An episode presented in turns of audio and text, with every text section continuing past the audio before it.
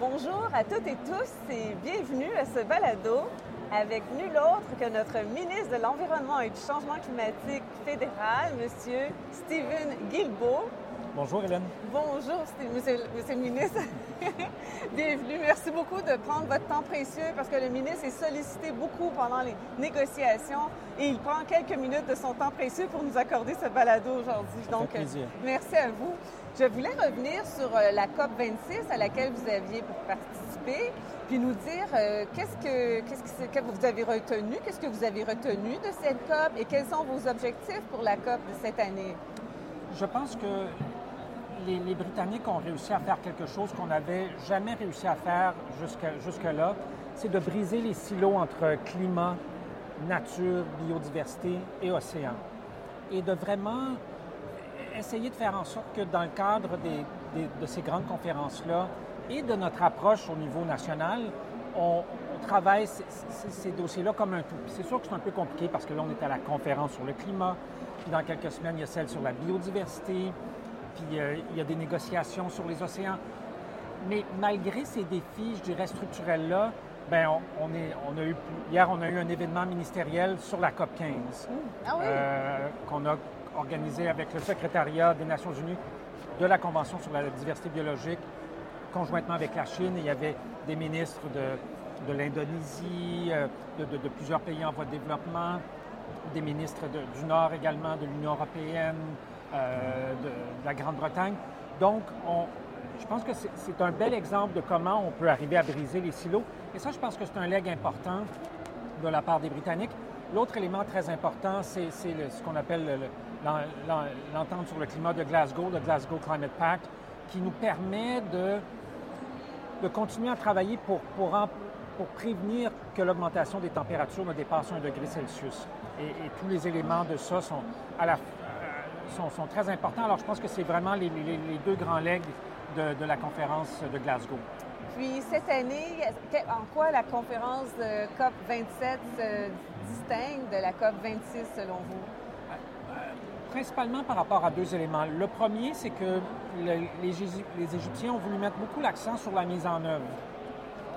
En disant un peu, ben c'est beau de, de, de s'entendre à l'international, mais après ça, il faut revenir à la maison, se relever les manches et faire le travail. Une des choses qu'on a essayé de faire depuis un peu plus d'une semaine ici, c'est de montrer qu'au Canada, il y a beaucoup, beaucoup de travail à faire, mais qu'on s'y attaque. Euh, cette année seulement, on a soit adopté ou nous sommes en processus d'adoption de six nouveaux règlements pour lutter contre les émissions de gaz à effet de serre au pays. Euh, on a annoncé au mois de mars dernier 9 milliards de dollars supplémentaires en investissement dans les technologies propres et dans l'énoncé économique de, de Mme Freeland, à, peu près 10 milliards de plus ou l'équivalent de 10 milliards de plus, parce qu'il y a des crédits d'impôt là-dedans. Donc, ce n'est pas de l'argent qu'on met sur, sur, la table, mais ce sont des investissements malgré tout. Donc, de, de montrer qu'au Canada, nous sommes en mode mise en œuvre, tout en reconnaissant qu'il y a encore beaucoup de travail à faire. Et puis, vous avez, pour la première fois, mm-hmm. félicitations, vous avez un pavillon, le pavillon du Canada. Est-ce que vous pouvez nous dire quelle est la fonction de ce pavillon? Alors, les pavillons servent euh, à plusieurs choses, mais donc on a, il y a, un endroit où il, y a, des tables, on a un petit café, les, gens, beaucoup du Canada, mais pas juste du Canada, peuvent se rencontrer, euh, avoir des discussions. Ça permet aux Canadiens, aux Canadiennes qui sont ici, qu'ils soient du gouvernement ou non, qu'ils soient du, secteur, du secteur privé, du secteur associatif, les ONG, les peuples autochtones, c'est un lieu de rencontre, mais il y a aussi une salle de conférence où on peut, on peut tenir des panels, euh, des, conférences, il peut y avoir des présentations. Et je vous dis ça de mémoire, mais je pense que pendant les deux semaines de, la conférence, il y a plus de 78 événements qui, ont été organisés par des gens de la société civile, par les peuples autochtones, par nous, on en a organisé plusieurs avec des partenaires où on a, euh, nous avons plusieurs partenariats au niveau international sur différents éléments de la lutte au changement climatique. Donc, c'est vraiment devenu un lieu de, un lieu de rencontre. Et je dirais qu'une des particularités du pavillon, c'est qu'il a été pensé, dessiné, la programmation a été faite en collaboration avec les peuples autochtones. Ah, Même le logo a été, euh, a été imaginé, donc ça, ça a été un travail conjoint. on voulait que le, pavillon du Canada reflète toute la diversité euh, canadienne. Bravo. Bravo, en tout cas, pour cette initiative. C'est la première fois, effectivement. Oui, c'est ça. Effectivement. L'année dernière, il y a eu beaucoup d'annonces à la COP 26 et puis, est-ce que vous pouvez nous dire qu'est-ce que le Canada a mis en œuvre dans le terme d'engagement pour la réduction des émissions de gaz à effet de serre qui avait peut-être été annoncé l'année dernière? Est-ce que vous êtes en mesure de nous en parler? Euh, par exemple, nous avons adopté cette année le règlement sur la, teneur en carbone des carburants, qu'on appelle communément le Clean Fuel Standard. Alors, c'est maintenant, ça fait partie de, notre, de l'ensemble des lois et règlements qu'on a au Canada pour réduire l'empreinte carbone des, combustibles utilisés, l'essence et le diesel au Canada. Nous avons lancé des consultations sur le, règlement de mettre un plafond sur les émissions de gaz à effet de serre du secteur du pétrole et du gaz.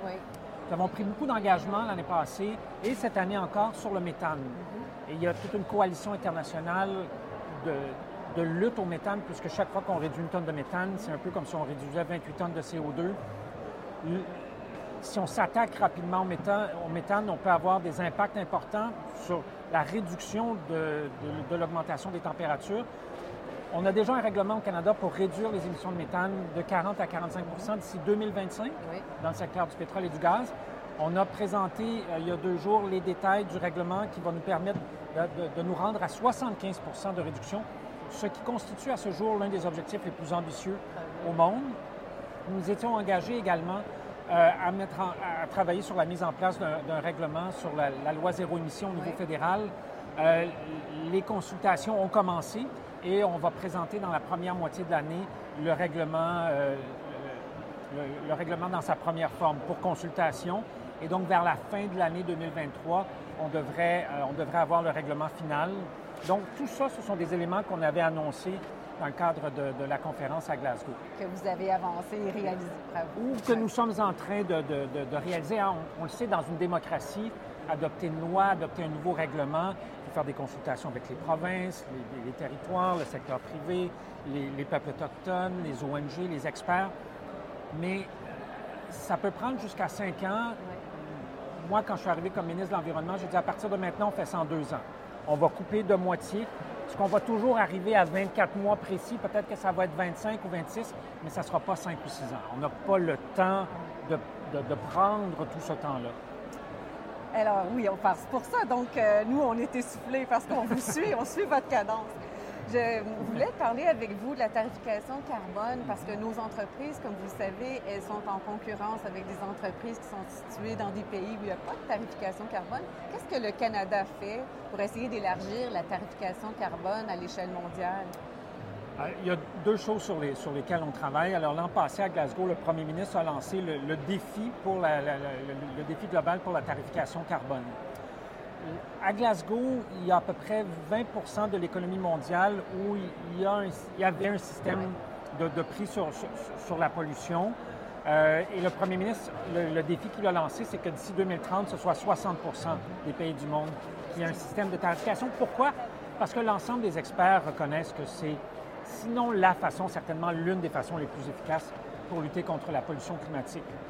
Mais on a eu on a organisé ici justement au pavillon du Canada euh, en collaboration avec le Pakistan, le Chili, la Grande-Bretagne, la Suède euh, et la Banque mondiale, un, événement il y a quelques jours où la Banque mondiale nous disait bien, on est rendu à 25% donc, en un an, on est passé de 20 à 25 Alors, on n'est pas à 60. Non, mais c'est encourageant.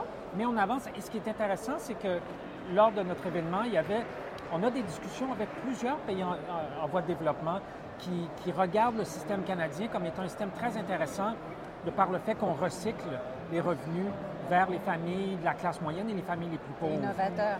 Alors, c'est à la fois un outil environnemental de lutte au changement climatique, mais un outil de, social.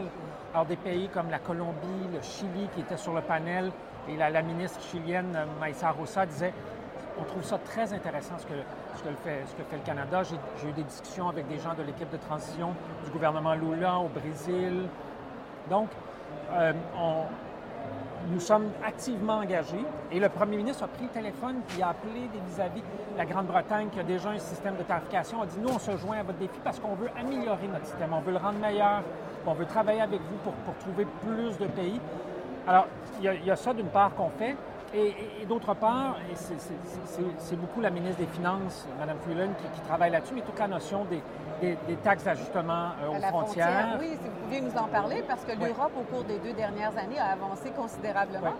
Et on a des discussions avec l'Europe là-dessus, avec les États-Unis et avec d'autres partenaires. C'est dans la lettre de mandat, donc dans les instructions que le premier ministre a données à Mme Freeland.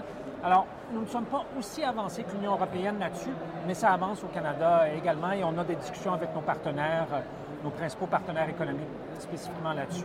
Puis, dans votre plan, votre plan climatique, vous aviez annoncé votre volonté d'assurer une pérennité à la tarification carbone. Est-ce qu'il y a des actions qui ont été posées? Je crois qu'il y a quelque chose qui a été prévu dans l'énoncé économique récemment. Est-ce que vous pouvez nous en parler? Et ça, j'aimerais, autant j'aimerais pouvoir dire que c'était notre idée, que c'était mon idée. C'est pas le cas. C'est une idée du secteur privé. C'est des investisseurs, des entreprises qui veulent faire des investissements importants dans la décarbonation, qui nous ont dit, nous, on voudrait utiliser le prix sur la pollution dans notre montage financier. Ça peut avoir une valeur auprès des institutions financières, mais l'enjeu, c'est on ne sait pas s'il va être là dans deux ans ou dans cinq ans. Donc, pouvez-vous trouver une façon de garantir dans le temps le prix sur la pollution? On a donc, on a, on a énoncé le principe dans le, dans le plan de lutte présenté au mois de mars et dans l'énoncé économique de Mme Freeland il y a quelques semaines. On a annoncé qu'il y a un bras du gouvernement fédéral qui va travailler à la mise en place de, donc on a identifié l'organisation au sein du gouvernement fédéral qui va travailler à la mise en place de ça au cours des, des prochains mois. Alors, ça avance moi j'ai bon espoir que quelque part au milieu de l'année prochaine, probablement, on aura les principes et les entreprises pourront commencer à bénéficier de, ce système-là. C'est un, outil qui, va, assurer de la prévisibilité et qui, va permettre de maintenir la tarification carbone, même s'il y avait un, gouvernement qui n'était pas en faveur de la tarification carbone. Hein. Exactement. je rêve du jour où on aura plus ce genre de yo-yo-là au Canada. Euh, j'ai des conversations c'est quand même fascinant. Je, travaille beaucoup, beaucoup avec le gouvernement britannique, à la fois sur les changements climatiques et sur la question de, la biodiversité. C'est un gouvernement de droite, populiste, pro-lutte au changement climatique, pro-conservation. Alors, il n'y a pas de raison que parce qu'on est conservateur, on ne peut pas être en faveur de ces choses-là. Et, honnêtement, Hélène, le gouvernement britannique est probablement l'un des gouvernements avec lequel on a le plus d'atomes crochus sur ah, ces ben questions-là. Alors que politiquement, on n'est pas. On pensé le contraire, on, ben oui. On n'est pas, on lâche pas la même enseigne du tout. Mais sur ces questions-là, on est tout à fait alignés. Ben, tant mieux, parce que quand l'Italie puis la Suède ont pris le l'extrême droite a pris le pouvoir, je me suis dit qu'est-ce qui va arriver avec la tarification? Alors, espérons hein, que ça, va se poursuivre. Il me reste euh, deux questions pour vous. Une sur euh, les solutions vers la nature. Hein. Vous aviez évoqué cette possibilité l'année passée qu'il faudrait peut-être regarder la nature pour apporter des solutions au changement climatique. Nous aurons la COP 15 sur la biodiversité à Montréal. Est-ce que vous pensez toujours que oui, les solutions à la nature peuvent être combinées aux solutions climatiques pour essayer d'avancer dans le dossier du climat? Absolument. Non seulement je, le pense, mais euh, nous avons déjà commencé à faire des investissements là-dessus au niveau canadien et au niveau international. Alors l'an passé, à Glasgow, le Canada s'est engagé à doubler son aide climatique internationale euh, à 5,3 milliards de dollars. De ça, il y a 20 qui va aller à des projets basés sur la nature dans les pays en voie de développement. Mais au Canada, on a déjà commencé, par exemple, on travaille avec la, la ville de Montréal pour créer ce qui sera l'un des plus grands parcs urbains au Canada, sinon le plus grand dans l'ouest de l'île.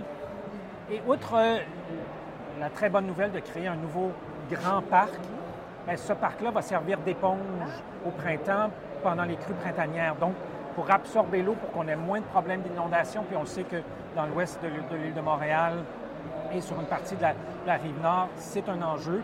On a, des, on a des inondations qui arrivaient aux 100 ans auparavant, qui arrivent aux 3 ou 4 ans maintenant.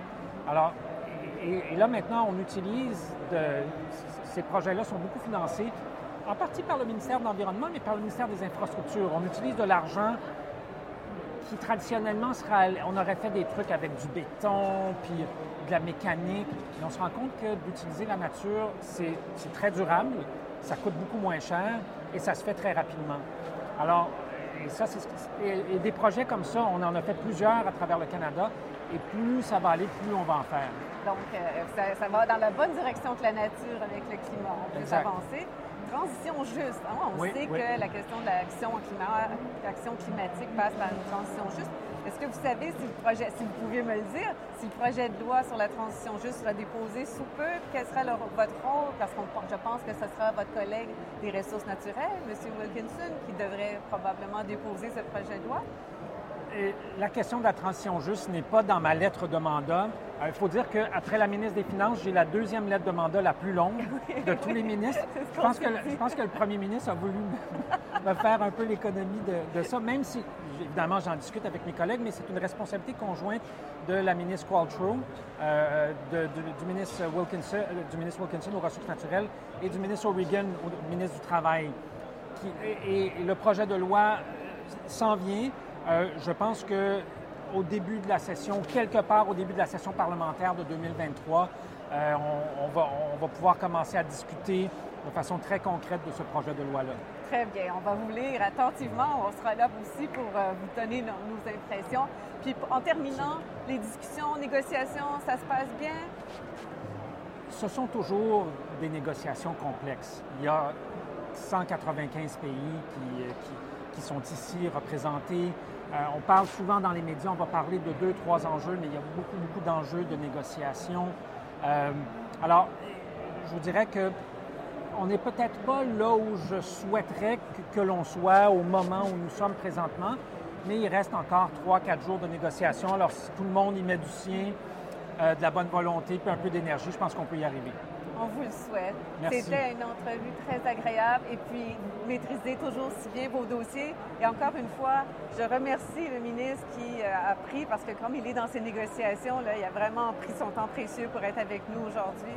Donc, vous pouvez compter sur nous si vous avez besoin d'idées, commentaires. Euh, nous sommes là pour travailler avec vous, Monsieur le ministre. Merci encore pour tout ce que vous faites pour la cause climatique et la cause biodiversité. On vous verra à la COP 15 à Montréal. merci beaucoup, Hélène. Au plaisir. Merci, au plaisir. Au revoir. Au revoir.